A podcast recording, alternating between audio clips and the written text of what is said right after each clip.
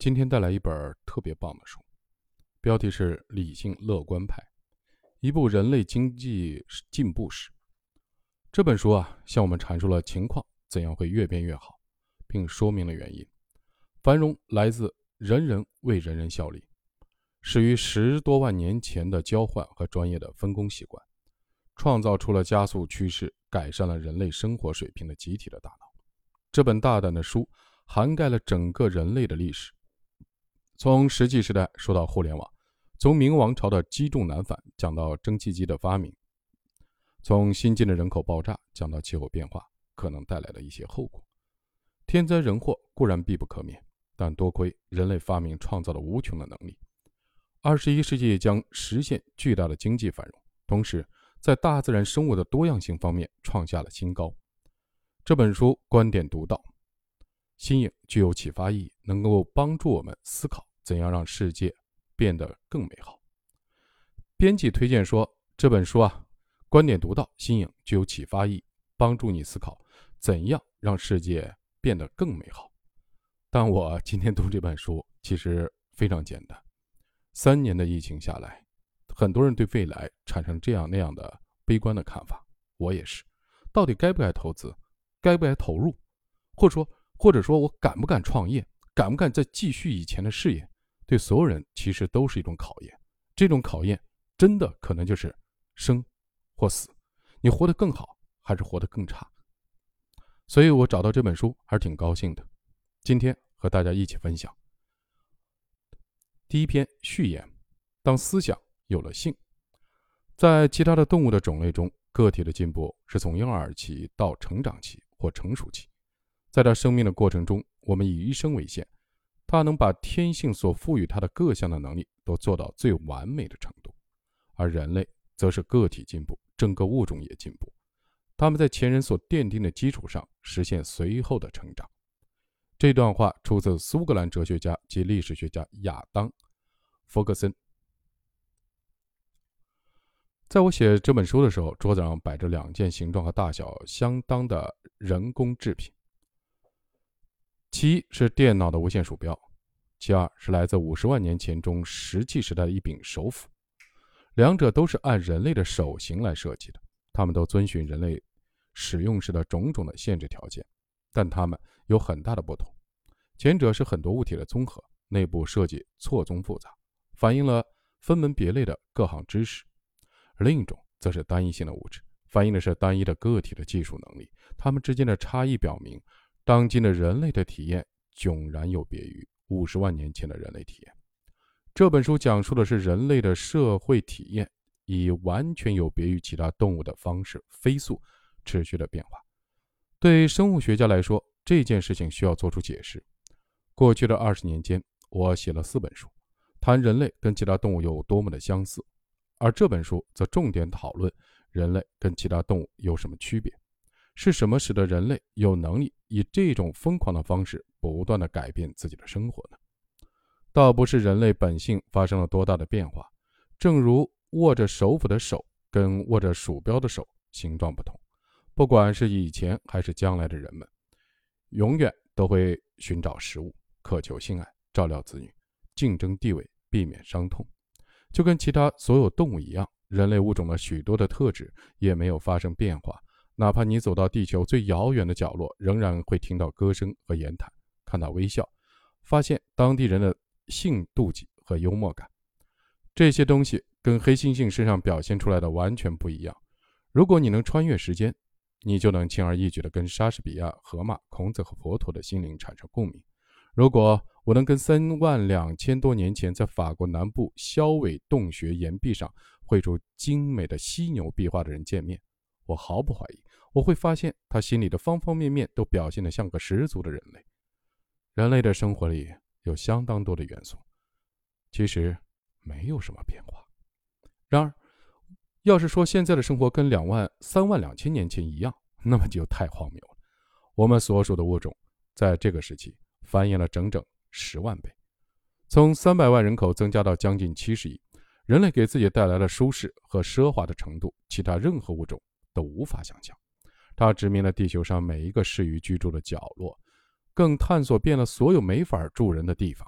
它改变了世界的样貌、遗传特征和化学性质，把地球上所有的植物产出的百分之二十三据为己有。他们用独有的、非随机安排的威力包围着自己，并将其称之为技术，不断的发明、改造，甚至抛弃。其他的动物不可能这样，哪怕是黑猩猩、宽吻的海豚、鹦鹉或者章鱼这些聪明的动物也不行。它们或许偶尔会使用工具，偶尔会转移自己的生态环境，但它们并不会提高自己的生活标准，也不会经历经济增长，更不会遭遇贫困。它们不会从一种生活模式进步到另一种，也不会强烈的反对这么干。它们不曾经历这个农耕、城市、商业、工业或者信息革命、文艺复兴。宗教改革、大萧条、人口变迁、内战、冷战、文化战争，或者信贷紧缩，就更不用说了。此刻，我坐在办公桌的面前，各种各样的东西包围着我：电话、书籍、电脑、照片、文件夹、咖啡杯。猴子可从来没有制造过。我以一种海豚绝对无法办到的方式，把大量的数字信息散布到屏幕上。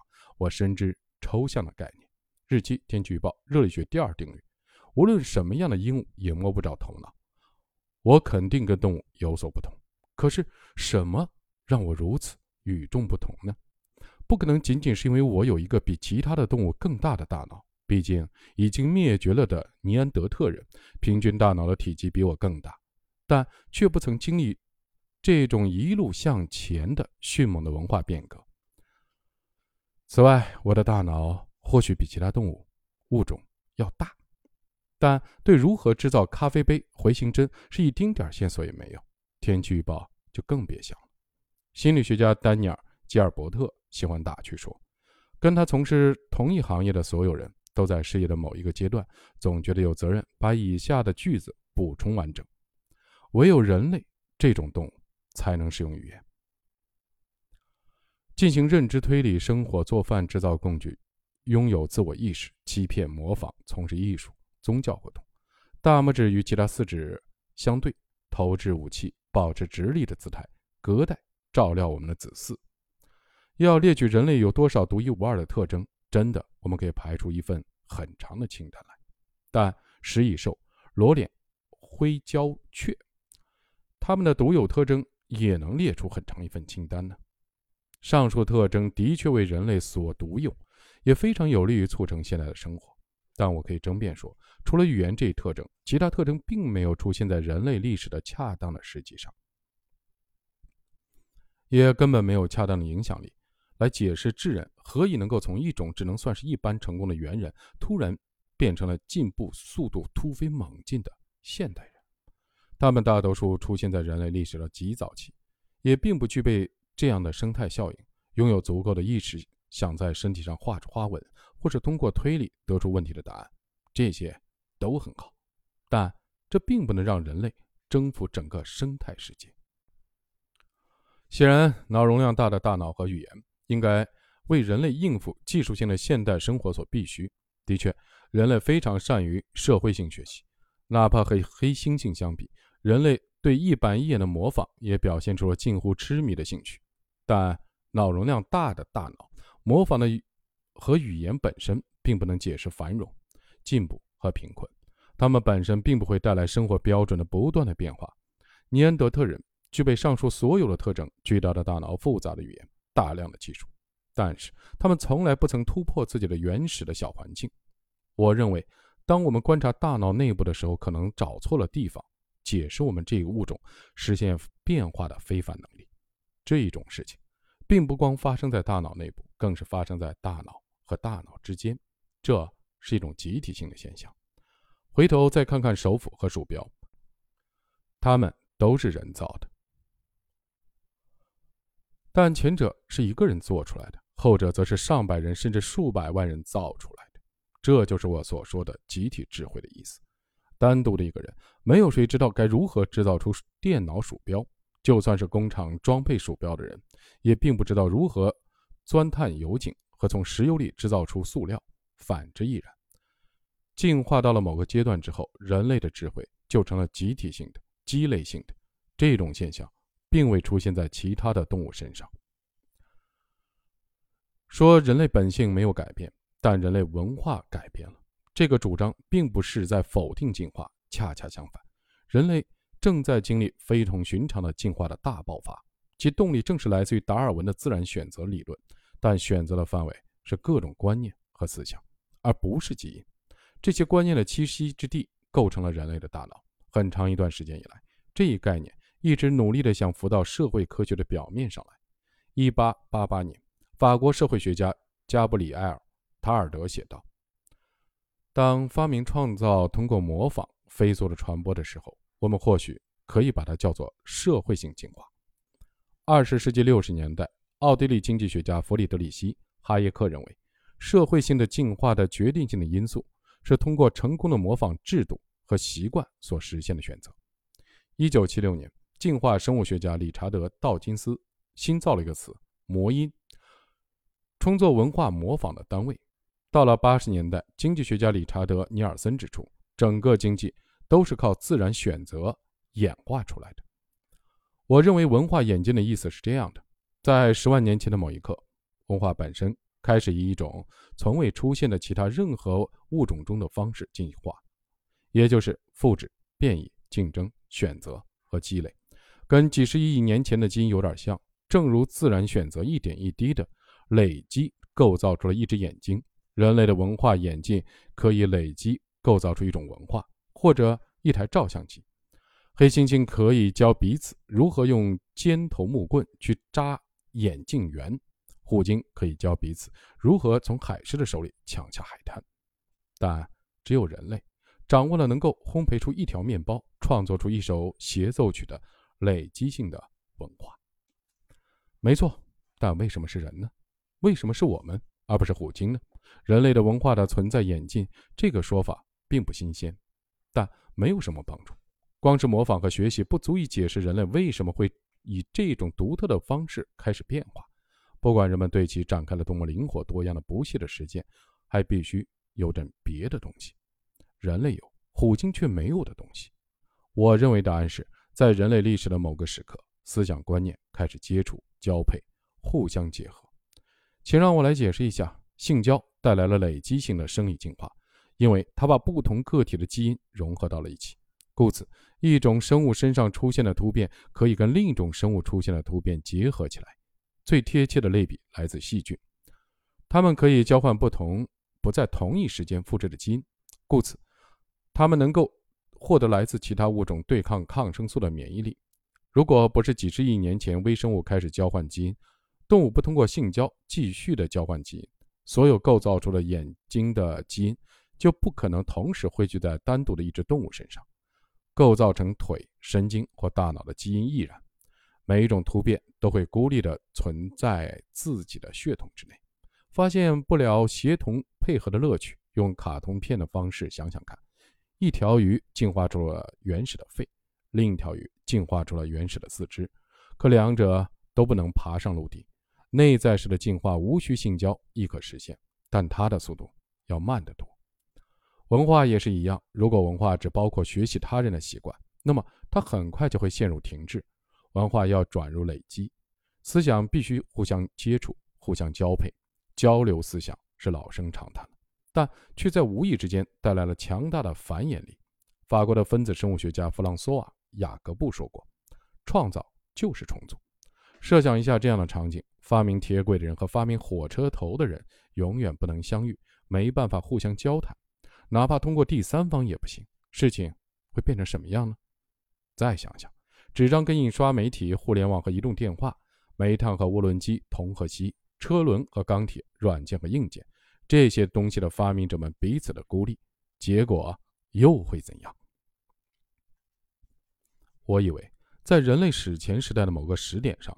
有大体积大脑、有文化、会学习的人类，头一回开始彼此交换东西。而一旦他们开始这么做，文化就突然的累积起来了。人类经济进步的迅猛的实验也随之拉开了序幕。交换和交流至于文化的演进，正如性交至于生物的演进。通过交换，人类发现了劳动分工，即出于互利的目的，将努力和天赋加以专业化。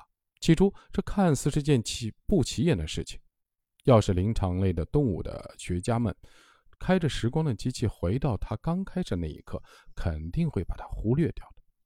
较之于人类的生态、层级结构和迷信行为，它显得太没劲了。但一些猿人通过互相交换食物、交换工具，让参与交换的双方获得了好处，于是他们双方就开始变得更热衷于专业化了。专业化鼓励创新。因为它鼓励人投入时间创造出能制造工具的工具，专业化节省时间带来繁荣。因为节省的时间跟劳动的分工是成正比的，人类在消费上越是多元化，在生产上越是多元化，我们的交换就越多，生活就会越好。更妙的消息是，这过程没有必然的终结之日。越来越多的人投入劳动的全球分工，越来越多的人专攻主业，我们就会变得。越富裕。此外，顺着这条路走下去，我们没有理由解决不了困扰我们的各种问题，比如经济崩溃、人口爆炸、气候变化、恐怖主义、贫穷、艾滋病、抑郁症和肥胖症。解决它们当然不会太轻松，但却是完全可能实现的。很可能到本书出版后的一个世纪，就是二一一零年，人类的日子变得比今天好过得多，我们所栖居的地球的生态也变得比现在。好得多。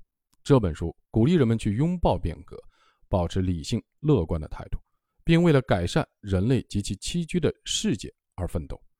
有人会说，我不过是在重复亚当·斯密1776年所说过的话罢了。但从亚当·斯密年代至今，很多事情发生了变化，不断的改变、挑战、调整和深化着他的观点。比方说，他无法意识到自己生活在工业革命的早期阶段。我的个人的天赋恐怕难与亚当·斯密比肩。但我相较于他有一个很大的优势，我可以读他的书。打从私密的书问世，他的见解就在跟其他人见解进行交配。此外，对于文化动荡变革的问题，很少有人认真的想过。为此，我经常感到十分的惊讶。我发现这个世界上到处都有人觉得自己对他人的依赖正变得越来越少，自给自足的生活会更舒适。技术进步没有给生活标准带来进步，世界。正稳步地走向恶化，事物和观念的交换很多余，无足轻重。我还发现，就如何定义繁荣，繁荣为什么会出现在人类这个物种之间，训练有素的经济学家们竟然漠不关心。所以，为了满足自己的好奇心，我就写了这本书。我是在一个史无前例的经济悲观主义弥漫的时代动笔的，世界经济体系踉踉跄跄地走到了崩溃的边缘。庞大的债务的泡沫破灭了，世界的贸易在萎缩，全世界的失业率猛涨，出口急剧的下降，前景看来委实暗淡。一些国家的政府正计划着进一步的扩大本来就能够可观的公共的债务，哪怕此举有可能损害下一代的繁荣和发展。最叫我遗憾的是，我是北京银行的非执行董事长。这家银行是诸多在金融危机中出现流动性短缺的银行之一。我跟这场灾难脱不了关系。这本书不是要谈什么危机的经历。根据我在银行的受聘条件，我是不能写这个的。但这一段经历让我对资本和资本的市场产生了不信任的情绪。虽然我仍然热情地支持商品和服务市场。要是我早一点知道经济学家佛农、史密斯和同事们在实验室里做的实验就好了。这些实验早已证实，提供直接消费和商品和服务，市场运作极其有效。要想不让他们高效的运作，不让他们创新，反倒是件难事。而资本市场容易产生泡沫，会自行崩盘。要把他们设计的能够正常运作起来就很困难了。投机、盲目的从众、非理性的乐观、寻租和欺诈的诱惑驱动市场暴涨暴跌，这就是为什么需要对资本市场谨慎监管的原因。我个人是一直支持对资本市场谨慎监管的，商品和服务的市场不需要太多的监管，但政府，尤其是美国的住房和货币政策，使得二十一世纪的出现的这场泡沫比历史上大多时期的泡沫还要糟糕。出于政策原因，美国人为的操纵廉价的资金涌向恶性的风险，涌向资本市场中间商的钱袋，出现这场危机，政治原因和经济原因至少各占一半。这是为什么我同样不太信任政府的原因。本着完全公开的原则，我在这里必须提出：多年来，我除了效力于银行业，还从事过科学研究、物种保护、新闻、农耕、煤炭开采、风险投资和商业房地产等行业，也从这些行业得过利。我的经历很可能影响了我在本书对这些部门的看法。毫无疑问，我这也是我通过个人经历才对这些部门有所了解。但我绝对没有收了别人的钱宣传哪一种特定的观点。理性的乐观主义者认为，由于商品、服务和观念的市场能够有效运作，人类得以相互交换，为了所有人的福祉，诚实的专攻主业，世界最终必将克服当前的危机。所以，本书并不会对所有的市场一味的赞美或一味的谴责，它只在解释为什么交换和专业化的市场的过程比很多人想象中的历史更为悠久，也更为公平。同时，也就我们为什么可以对人类的未来保持乐观的态度，给出很多原因。归根结底，这本书探讨了改变能够带来什么样的好处。我发现，我的立场和各个政治派别都存在很大的分歧。蓝色阵营不喜欢文化变革，红色阵营不喜欢经济变革，绿色阵营不喜欢技术变革。我是一个理性的乐观派。理性是因为我的乐观态度并不是来自天生的气质或本能，而是考察证据。通过这本书之后的内容，我希望也能把你变成一个理性的乐观派。首先，我需要在这样的一点上说服你：人类的进步，总的来说是一件好事。尽管总有这样那样的理由可以抱怨，但眼下的世界，哪怕处在一场严重的经济的萧条之中，也跟历史上普通人生活的世界一样好。因为有了商业贸易，眼下的世界比从前更富裕、更健康、更友善。之后，我想解释一下世界为什么变成这样，是怎样变成这样的。最后，我希望带各位看一看，它能不能继续走向进步，变得更好。